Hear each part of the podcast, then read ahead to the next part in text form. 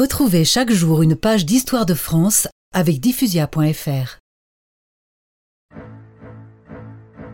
Quand il se présente devant le port de Touraine le 31 août 1858, Rigaud de Genouilly arbore les galons d'amiral.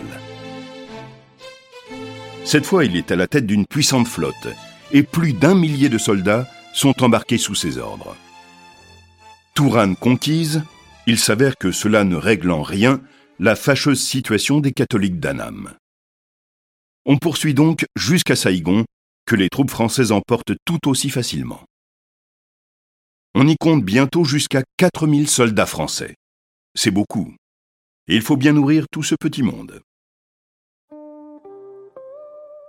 Après Rigaud de Genouilly, les amiraux Page, Charner et Bonnard vont successivement faire de Saïgon un port de commerce. Ils ébaucheront ainsi ce que les officiers de marine feront ensuite méthodiquement en Indochine, administrer et développer les terres conquises. Des chemins boueux sont viabilisés. Ainsi, les marins descendus de l'aviso Katina dégagent-ils une voie permettant de remonter de la rivière jusqu'au centre logistique de l'armée?